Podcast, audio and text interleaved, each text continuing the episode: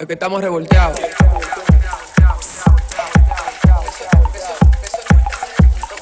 Es que, es que- es que- es que estamos revolteados.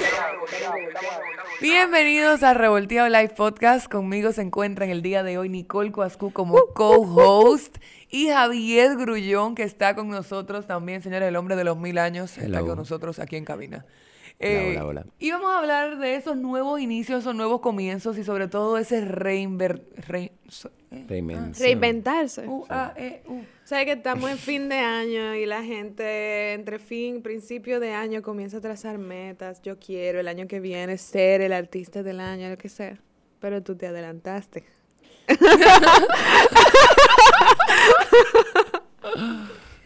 En verdad ha sido una experiencia eh, maravillosa para mí. Porque este como reinventarme como a- a- a- con la música fue un proceso que me tomó mucho tiempo a mí. Mucho, mucho tiempo. Desde la separación del grupo, eh, del grupo Aura, yo siempre tuve como ganas de volver a, nacer en la música. Pero yo nunca tuve como la fuerza de voluntad de, de sentirme como seré yo parte del, del mundo de la música solo, individual. Se- pod- podría hacerlo yo solo, así como lo hago en el teatro, así como lo hago en la televisión. Pero si tú te fijas, en esos, eh, en esas áreas que yo me manejaba antes, yo, yo estaba acompañado. Claro. Aunque yo pudiera ser personaje principal de una obra, yo estaba acompañado. Había un equipo detrás eh, que estaba velando y haciendo lo mismo por mí. Pero yo nunca, no, no, me, no me atreví a tomar esa decisión de, de, de lanzarme, de, de- de hacerlo por, por mi propia cuenta. Y yo entendía que era la única forma de que eso podía suceder era si yo ponía mi mente y ponía mi objetivo como a, a la vista. Y eso sucedió chin a chin, tú sabes, me tomó mi tiempo, eso no fue un proceso fácil. Incluso yo empecé y todavía yo no me sentía tan cómodo. Yo creo que yo nunca me voy a sentir completamente satisfecho como, o no, no sé si esa es la palabra correcta. Yo decidí que quiero hacer un paréntesis para decir que Javier es una persona sumamente como crítica Sí, y perfeccionista. Por eso o nunca sea, se va a sentir siempre- satisfecho. Siempre voy a estar como, como buscando algo más. Pero yo, yo siento que mi última experiencia, que fue como en, en- en haciendo el opening act de CNCO, fue como un cambio de la- de, drástico a, a- a mi visión en la música. Porque fue como el feedback que yo recibí ese día, me recibieron como si fuera CNCO. Me, me recibieron como un artista ya eh, establecido. Y, y apenas lo que tenemos son dos meses al aire, tenemos ya una sola canción, hicimos seis temas, la gente lo bailó, lo cantó, no dejaba de gritar mi nombre y eso fue para mí como una respuesta de que sí, yo puedo, o sea, de que sí se puede reinventarse, de que sí se puede empezar de nuevo. Lo único que uno tiene que confiar en uno y las cosas se van a ir dando solas. Buenísimo, y sobre todo a veces el miedo que sienten las personas de, de dar ese paso, de empezar, de, de ese, óyeme, a veces me dice Nicole que esa canción que tú sacaste mil años, la tenía escrita hace un tiempo. Sí, hace un tiempo. O sea, ese miedo de lanzarla o de sacarla, muchas veces quizás tenemos ese, ese como ese bebé ahí y no, nos da miedo como sacarla a la luz. O sea, o sea, ¿por qué pasa eso? O sea, si, si no, es como algo personal, es como una batalla interna que tenemos nosotros mismos de, de, de ¿será, is it gonna be good enough Yes. o or not? O como, eh, pero al final es buenísima y se pega y la gente le encanta y es como, por favor, dame más, como le estaba diciendo Luis. Armando. Luis Armando, que es un amigo de nosotros, Sí. No, que, Armando, que no sabe qué canción sacar. Yo, loca, todos, todas son Sácala buenas. todas. Acabo de sacar una y ya, por favor. O sea, Uno, la mente crítica de uno, uno piensa que no va a ser lo suficientemente buena. Y a veces, o sea, digo, casi la mayoría de las veces, eh, la misma gente que hace lo mismo que tú, pues, tú puedes enseñarle un tema a un artista que sea como amigo tuyo, entre, entre comillas, y no te le puede hacer mucho coro a tu canción. Y eso a ti te hace sentir como, ¿será buena la canción? ¿No le gustó a él?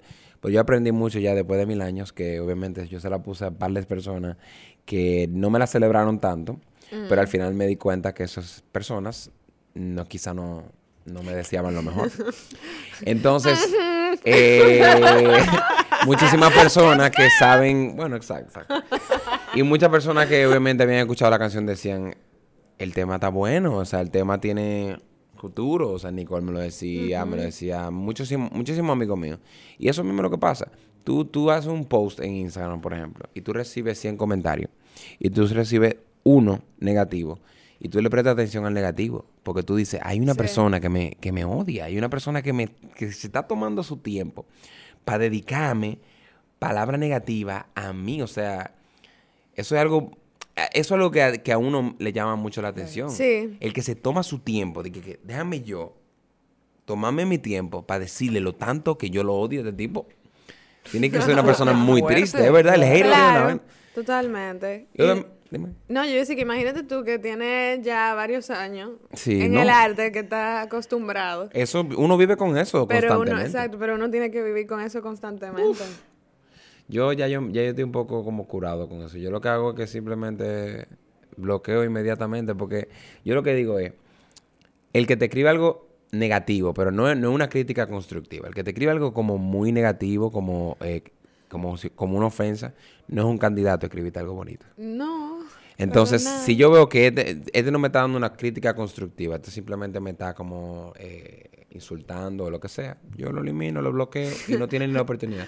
A- al contrario, yo le escribo un DM, le pongo algo, no voy a decir que le pongo, y lo bloqueo. Entonces, él me ve, el- él ve el DM Ay, Dios mío. y no puede Y tú le devolverme. das ni el chance de devolverte. Es como, permiso. Ese, Ay, Exacto, exacto. ese es un mensaje automatizado. Me. Usted ha sido bloqueado por Javier Grullón. Me encanta eso, ¿viste? Me encanta. Eso es lo que tiene que Voy a ser. aplicar esa, No, Nicole. tú sabes lo que a mí me gusta cuando me escriben cosas negativas, ponerle, diga, espero que tengas un hermoso día, muchísima luz para ti. Y la gente se queda como, ella está loca. Claro. Yo, la, yo la insulté. exacto, se da acuerdo porque tú dices, pero no, yo no, yo, yo, yo estaba buscando pelear contigo, y tú me estabas buscando la vuelta. Y es buenísimo que hagan eso porque se tienen que acordar que el artista es un humano de carne y hueso que tiene pensamientos, que le da ansiedad, que a veces No. también... ah, estábamos hablando ahora antes de, tú- de empezar, de salir al aire, que tú estabas hablando de cómo tú acabas de dejar a tus hijos en el colegio, de cómo tú tienes también situaciones familiares. O sea, no hay nada más el Javier que sale Sí. a cantar en la tarima. O sea, hay Sí. todo un entorno de cosas que pasan alrededor que de repente ese comentario quizá, óyeme, yo no tengo por qué estar leyendo esto, viejo, habla, bye, no. O sea, no, yo tengo suficiente ya, no. o sea, Totalmente, pero siempre va a existir gente así. Yo entiendo que, imagínate, uno no puede complacer a todo el mundo. Uno intenta ser como amable, agradable con todo el mundo, pero siempre van a existir personas que, que no quieren, que quieren que tú fracases, y especialmente cuando eh, eh, pasan cosas drásticas en tu vida, que, la, que, que te sientes vulnerable, la gente empieza a, a- a sacarle provecho a eso y a tratar de, de hundirte. Claro. En cuanto al arte de la República Dominicana, estábamos hablando también de que el arte es, es muy susceptible a, al miedo personal de, de, de ese ser humano, de, ok, me da miedo quizás lanzar esa canción, pero después de que la lancé, ¿cuál es el próximo paso? Vivimos en una islita en el medio del Caribe eh, y, y nos da miedo quizás ve- ver esa visión global. Claro. Y es como, óyeme, pero ¿por qué si hay otros artistas que vienen quizás hasta de países más pequeños que están pegando canciones? Oye, ¿por qué no cerramos la cabeza Claro. a eso? Y Julio me lo comentaba el otro día, Vicente García Sí, tuvo yo que estaba irse. mencionando el asunto y tú me secundarás, Javier, el tema de que, por ejemplo, tú, tú estuviste en un grupo musical, se separaron, te dedicaste a hacer televisión, a hacer teatro y ahora volviste a la música. Porque hay algo en los artistas que aunque ven que no se puede en un momento, diciéndolo como lo vi, no se puede en un momento, como quiera terminan volviendo. Los porque eso es lo que los propósitos son apasiona. innegables. Pero yo no sé si es un asunto, como, esa es la segunda cosa que más se menciona después de política aquí. Que Música. la, yo no sé si es el gobierno que no está ayudando a que los artistas de aquí se expongan, o sea, a exp- no, a exponer, Exporten. a exportar, no, sí, eso, que no a exportar Pero el sí, talento totalmente. de aquí y Sí, qué es lo que hay que hacer, porque es que eso, da pena que haya que irse para afuera, señores, para uno realmente sacar. Tú sabes el que producto. yo, yo siempre como que medio lo explico esto. Mi situación es un poco rara porque yo no siento como que yo fui a hacer televisión y actuación, porque ya yo hacía televisión y actuación. Yo vine como de la actuación. Y para mí, cuando se acabó el grupo, fue como yo necesitaba descansar, porque que el, el grupo tuvo una pegada tan fuerte y tuvo, fue tan demandante su época que nosotros tres, los tres, estábamos muy confundidos. O sea, fue algo que nos llevó demasiado rápido a los tres. eh, no lo supimos manejar. eh, bien en, en ese momento, pero obviamente le sacamos mucho provecho, o sea, nos benefició a los tres, fue algo muy especial. Yo en lo particular, yo necesitaba como sacudirme de la música, yo necesitaba, porque fu- fue demasiado, yo sé que fue para los tres demasiado, pero para mí yo necesitaba sacudirme, empe- seguí haciendo teatro, porque yo nunca dejé de hacer teatro. Y en la televisión que yo me mantuve ahí. Eh, ya con este regreso fue completamente diferente, porque yo decía, ok, yo voy a volver a la música, pero yo tengo que dejarlo todo para que la gente lo vea en serio. Si yo me mantenía en la televisión, la gente no iba a ver un cantante. La gente iba a ver un tipo que canta, que está en la televisión, que está actuando. Igual en la actuación, yo dejé la... O sea, yo solté la... Digo, no que me retiré, pero solté eso. Y dije, yo me voy a dedicar 100%, porque esa es la única forma que la gente puede decir, Javier el cantante. Si eso es lo único que yo estoy haciendo, ahí sí. Claro. Pero respondiendo a tu pregunta con exportar, yo creo que eh, el la música está cambiando mucho. El mundo eh, digital es lo que está ganando ahora. Y yo apuesto, o sea que yo apuesto a mi música principalmente. Yo siento que yo estoy haciendo una música eh, exportable. Eh, yo estoy viéndola con esos ojos así. Yo quiero que mi música llegue a países extranjeros. Yo quiero que así. Yo no estoy pensando en nada local, para nada. Por eso también en el diálogo de las canciones, yo quiero que sea bien neutral, eh, sin perder mi esencia. Tampoco me volver, ¿tú entiendes? Pero yo siento que, que sí, que nosotros tenemos que hacer cosas para, para exportarla. Y eso también hay un factor que, que nos perjudica un poco, que es el factor presupuesto. Claro. Todo es un presupuesto. Claro. Cuando tú agarras un tema, un solo tema, es un presupuesto, porque un, un solo tema es Claro. el tema, el video, la promoción. ¿Cómo cuánto lo- cuesta sacar una canción? Como el que quiere empezar una, como más o menos. Es que yo no sé. Pero. Bueno, todo depende, Exacto. todo Como un depende. estimado, entre tanto y tanto. Pero como payola o como el video y demás. No lo sé. ¿cómo Se puede decir. La canción sola. La, La canción, canción- como sacar, como poner la canción en Spotify. Ah, no, pero que eso, eso, no, eso, no, eso no te cuesta tanto. Porque eso es Pero grabar la canción. grabar la grabar canción, tú dices, poner. estudio y todo eso. Eso está en- puede ser entre dos mil a cuatro mil dólares. Eso es como el... Todavía es un costo elevado. o sea, Todavía sigue un costo elevado. Una sola siendo un costo canción, elevado. Una sola canción. Y estamos hablando de que un disco tiene 12, 10. Y, y yo no te voy a decir lo que yo he invertido con mil años para que no te caiga para atrás. y a base de favores, ¿tú entiendes? Pero uno lo hace por, por la inversión, ¿tú entiendes? Por, por, Claro. Yo estoy invirtiendo en mi proyecto porque yo creo firmemente, ¿tú entiendes? Y además, a- aparte de eso, yo tengo un equipo atrás de mí que está trabajando, que también está haciendo, está- son parte de una nómina. O sea que nosotros hemos prácticamente invertido.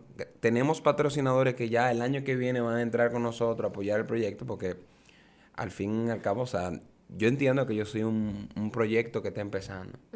Y aunque nosotros estemos tocando bastante, que no me lo estaba esperando en esta nueva etapa, que hemos ya hecho cinco o seis shows, todo eso es un- lo estamos reinvirtiendo porque al principio no estamos, no, no tiene esa, ¿cómo se dice? Liquidez. Esa demanda lo suficiente para yo poder estar tranquilo con todo. Porque Claro. inmediatamente mil años se acaba, por ejemplo, en, en principio de enero. Digo que se acaba porque empieza ya la promoción del segundo tema. Eso. Entonces, el segundo tema tiene la misma inversión del primero. O sea, es- Viene la mambo. música Claro. es, es un es completamente demandante en todos los sentidos. O sea, pero yo estoy confiado de que, de que nos va a ir eh, súper bien, de verdad. O sea, que ese romanticismo de que la música, porque es buena y ya se va a pegar. Digo, no puede qué. ser. Puede Óyeme, ser. una, si una pasa. canción engancha, si una, si una canción... ¿Canchón? Canchón. Can- Canchón, chinchan. si hay una canción que, que engancha de verdad, eh, no digo de verdad, sino si, si se convierte viral full, Sí, ella camina sola. sí. Totalmente. Despacito. No, y a esa sí, a esa sí, a esa le invirtieron mucho. Sí, Sí, sí, que pero- no te. Esa Dios. Le invirtieron No, mucho. a esa le invirtieron y, y- y hasta le buscaron hasta una fórmula que tiene un breakdown que se pegadizo en la cabeza y con azul. Esa es la mejor inversión que han yo hecho estaba en, en- Berlín, en un campo en Berlín, con unos amigos de mi novio, y estaban diciendo, ven, que te voy a poner una canción hablando en inglés. No, no te crees que no hablan un inglés machucado. y me pusieron despacito y yo, ah, mamá, ¡A mamá! ¡A mamá! Ni que despacito. Yo no, papá, no, por favor. O sea, Increíble. canción que revolucionó el mundo. Uf, no. Y O sea, cuando entró, cuando, cuando Justin Bieber entró a la... al- No, al- ahí fue olvídate. claro. ahí fue que la pusieron en el top 1. Olvídate. Pero yo siento que romantizar ese tipo de éxitos o el éxito en la música en general nos quita mucha responsabilidad a los que trabajamos en la música. Por el hecho de que hace unos días yo estaba hablando con el mismo Luis Armando y con Rando De que por qué no estamos en el mundo de pop haciendo tantas colaboraciones como se hacen, por ejemplo, en el género urbano. Y, y eso es lo que mantiene el género urbano subiendo, subiendo, subiendo y el género pop estancado.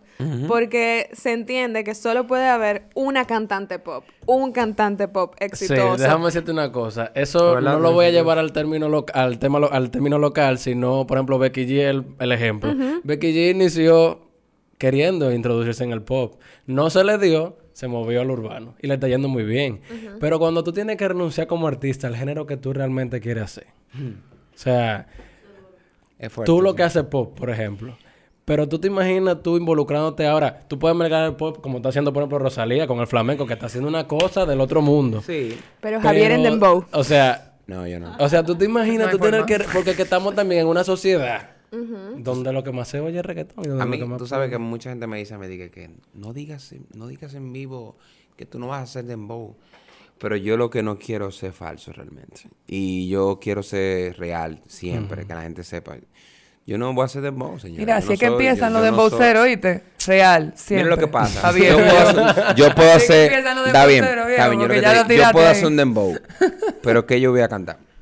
Exacto. ¿Qué, yo, qué, qué, qué tú me vas a creer? Entonces hay una realidad, o sea, yo puedo hacer un dembow, pero yo te voy a hacer la parte melódica, o sea, ¿tú No, entiendes? claro, claro. Yo- yo- es como algo sincero, señores. Yo no puedo venir a tratar de decir que yo estoy en la calle, que yo vengo a, a matar. O sea, yo puedo hacer canciones sensuales y que van en mi onda. ¿tú entiendes? Claro. Y por ejemplo, yo estoy haciendo una onda ahora mismo con Mil Años, con una canción ahora que viene que en enero, que es medio bailable, que tienen como un beat ya como dancehall, medio reggaetón, pero no pierde la esencia del pop, de, de, de la esencia mía, ¿tú entiendes? Claro. Yo entiendo que el artista debe eh, modernizarse con, con los géneros que están, con los ritmos que están sonando hoy en día. Todo el mundo O lo sea, hace. eso es ley. Todo el mundo lo hace. Claro. Pablo Alborán, David Bisbal, o sea, todo. Yo me Pedro siento- Capó. Exacto, Pedro Capó. El mismo Camilo. Eh, toda esa gente que, te- que son baladistas, que son eh, popistas, ¿no? no. Sí, popistas. Poperos. Poperos. Popistas. Toda esa gente que, que yo sigo desde siempre. Rake es la mejor Claro, referencia. Sí. Porque Rake, por ejemplo, tú sabes que nosotros empezamos haciendo el tributo a esa gente y yo me sé todas las canciones de Rake. Pero mira cómo se han Yo me la sé por ustedes y no por. Diatre. Literal. Mira cómo... ¿Tú quieres, por favor, Carla? Venía con un micrófono. Toda esa gente son baladistas que nosotros siempre hemos recordado. Yo soy completo... Ve, coge el micrófono. Sí, Claro que sí. sí, porque iba un minuto de silencio. Poca gente sabe que eh, Pedro Capó es el que canta la canción con Talía. Ajá. Eh, Estoy enamorado. Estoy Ajá. enamorado y tu amor me hace grande. Ese es Pedro Ay, Capó. mi madre, ¿verdad? Esa es la Sí, esencia real de Pedro Él Capó. escribió con ella esa Él es un, liter- un Pero, cantautor ejemplo, buenísimo. Está bien, pero ¿qué es lo que Escribió- admiro de esos tipos de, de Ok, artistas? gracias. Es que tú ves Calm, tú ves, por ejemplo, Tutu, y tú, lo, tú los escuchas cantando. Ellos no pierden su esencia. No, es verdad. Es muy melódico. Ajá. Ellos están cambiando los ritmos, Sí. pero las melodías, esa Tutu, por ejemplo, es linda. O sea, melódicamente hablando es linda, no Ajá. pierde la esencia. Entonces yo estoy haciendo eso con mi Esa es la música. Nadie como tú. Tú, Nadie tú. Ah, tú. sí, ya, sí. ok. Igual que los reggaetones de Mao y Ricky, son súper melódicos. Yo me siento identificado en esa línea, obviamente. Pero yo entiendo que yo estoy como tratando de educar mi propio espacio, mi propia esencia. Y sí se puede, señores. eh. Yo entiendo que, que ahora mismo con el mundo digital, como te estaba hablando, todo puede funcionar. Mira, Pedro, Pedro Capó y, y Camilo son dos artistas que quizá no son Wisin y yo estoy aficiada de los bigotes de Camilo.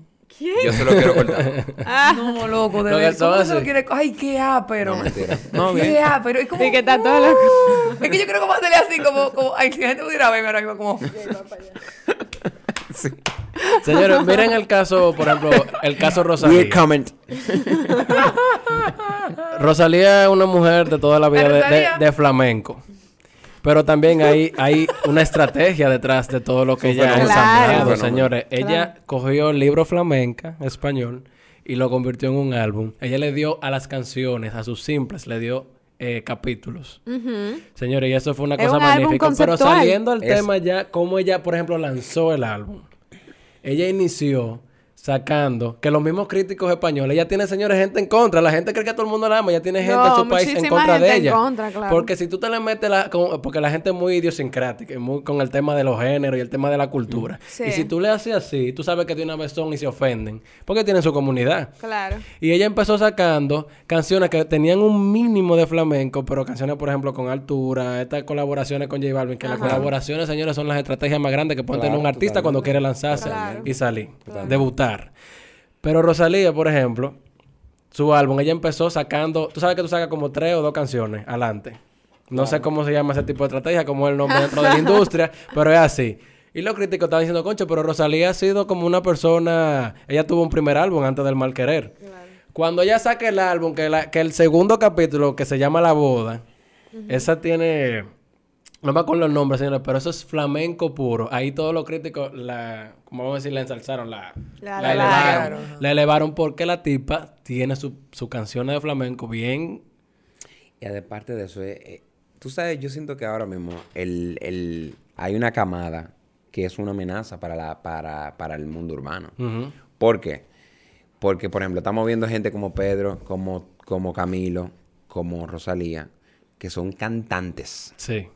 No son gente que te entonan. Y no voy a criticar a ningún artista ni con relación a eso, porque obviamente todo el mundo tiene su esencia.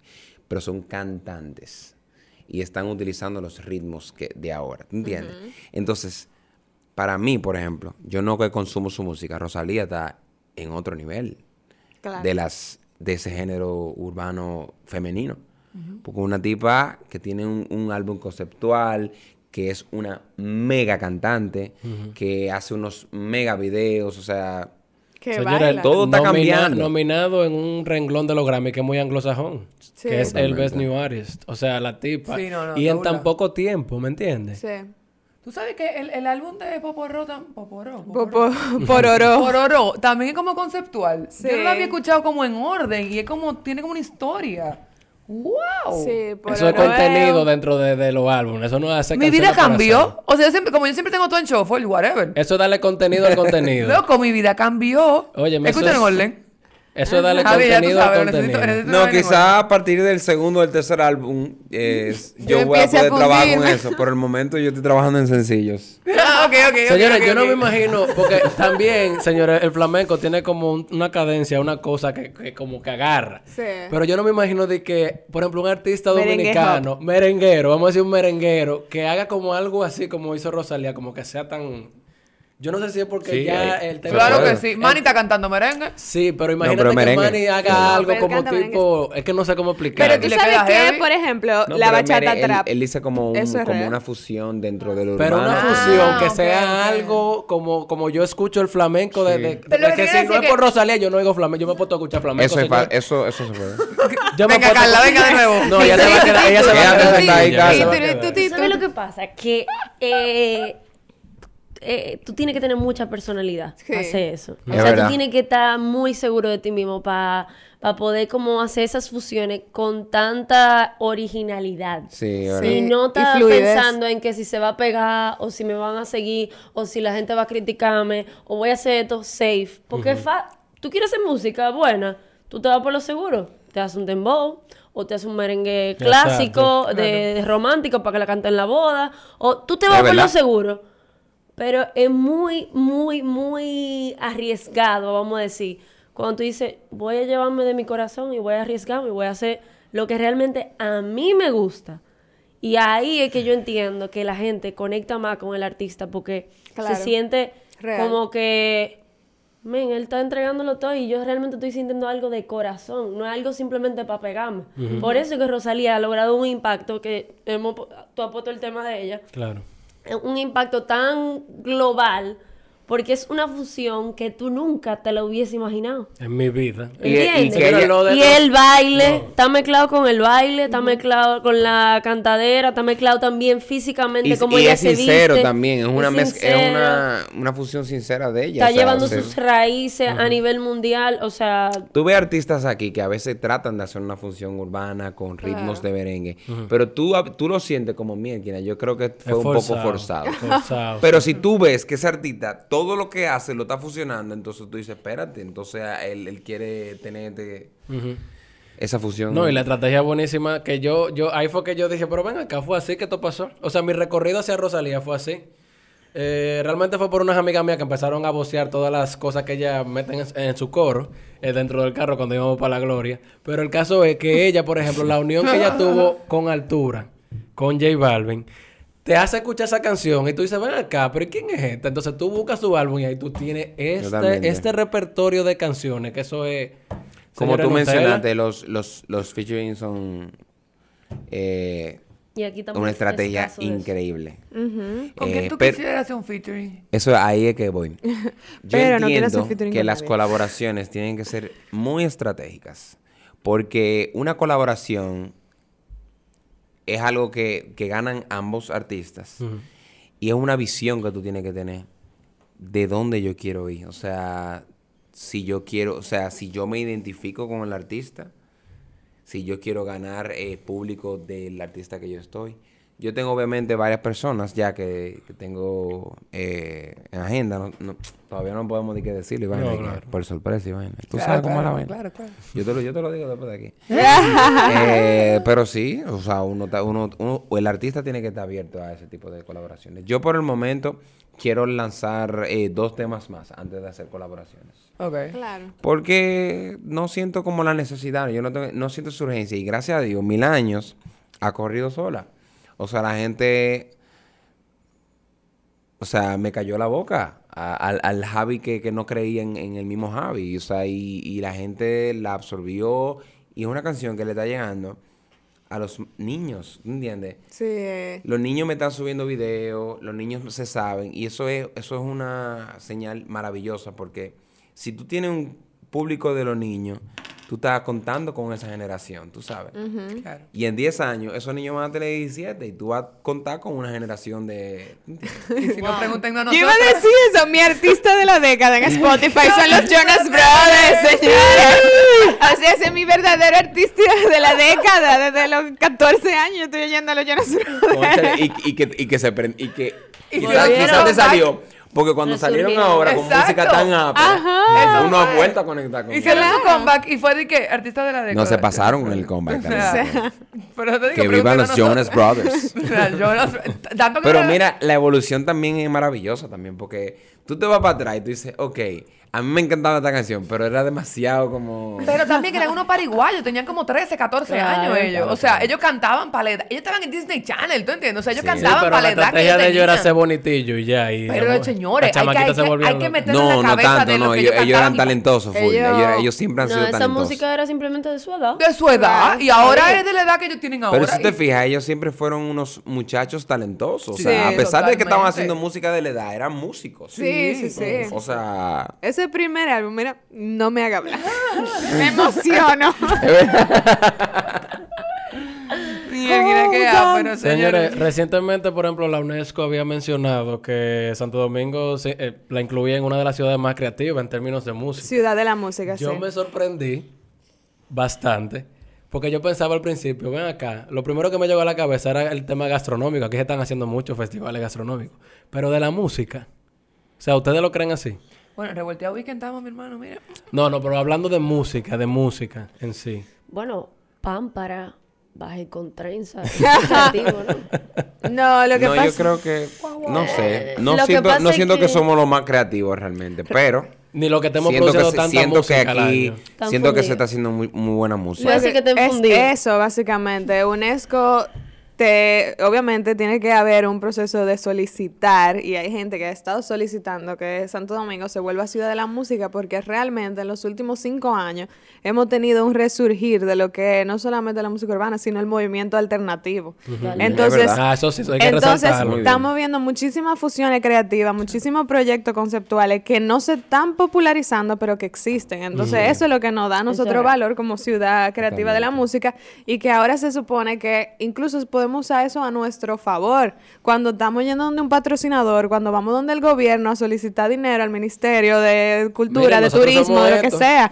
Señores, nosotros somos ciudad de la música y lo queremos mantener. Ah, vamos a apoyar la música. O sea, tenemos la ley del mecenazgo cultural que no termina de pasar y que cuando eso, y si eso pasa y cuando pase y cuando nosotros lo hagamos pasar, todo lo que trabajamos en el arte nos vamos a beneficiar de una forma u otra porque es algo que podemos usar también a nuestro favor como se usa la ley de cine. Así es. Y aquí, hay- eh, aquí en Revolteado, por ejemplo, hemos recibido bandas y, y hemos recibido artistas que de repente vienen y te fusionan y te hablan de la cultura dominicana desde los taínos y de y desde los españoles y de y, por ejemplo esta banda la Gran Mabón, no sé Ajá. qué, que son no sé, son como 10 gente, 15 gente en tarima y unos instrumentos desde y tú óyeme, o sea, están investigando, están buscando y de repente vienen y te dicen otro, no, esto es eh, historia y de la historia de mi tatarabuelo, o sea, son cosas que Es vienen de verdad a de rescatar Sí. instrumentos e historias hasta en su letra que están a veces hasta perdidos. Entonces, yo diría que sí, que aquí se está haciendo un buen trabajo. No, aquí se está haciendo muy Totalmente. buen trabajo y ese, o sea, ese movimiento así hay que mantener su esencia, señores, porque hay, hay público para todo, para toda música. Y ahora mismo, por ejemplo, como decía Nicole, se ha viralizado ya el movimiento urbano. Obviamente, como ese público, o sea, como ese público tiene su gran público, ¿tú entiendes? Eh, hay veces que a, a- a los artistas en general lo- uno se puede frustrar de que eso sea como el el- el élite como de, de la música aquí. Pero esa es la mayoría, ¿tú entiendes? La- Pero eh, ellos mueven poco. las masas, ellos mueven eh, todo su público y yo entiendo que hay público para todo, así como CNCO tiene su público, así tiene su público J Balvin, ¿tú entiendes? Todo tiene... Hay, hay, hay comida para todos, entiendo yo. Y así mismo, así mismo, por ejemplo, te digo yo algo. Un artista urbano puede tener un gran público aquí. Y quizás, un, un- y quizás por ejemplo, mi música afuera puede ser un poco más comercial que, que la urbana aquí. Entonces que uno lo que tiene que concentrarse en, en su música, en hacerla de corazón, en seguir trabajando y no enfocarse en lo que esté sonando afuera. Buenísimo. De verdad que yo creo que con eso no hay mejor palabras para wrap up y terminar este podcast en el día de hoy, porque creo que lo dijiste todo. Eh, chicos, muchísimas gracias por estar con nosotros en el día de hoy, casi cerrando el año ya, creo que motivando a esos artistas y a todas esas personas que quieren empezar en el mundo de la música, Así que quieren es. reinvertirse, a que no es tan difícil y que solamente es dar ese primer paso. Así que chicos, denle para allá, Javier. Gracias. Digno Gracias. en vida de que es posible. Carla también que está con nosotros. Hola. A la mala, la jalamos. Mi esposa ayer. la jalamos, chicos. Gracias por estar con nosotros y nos vemos, si Dios quiere, en otro episodio de Revolteado Live Podcast. Bye bye. Bye. Bye. Es que estamos revolteados.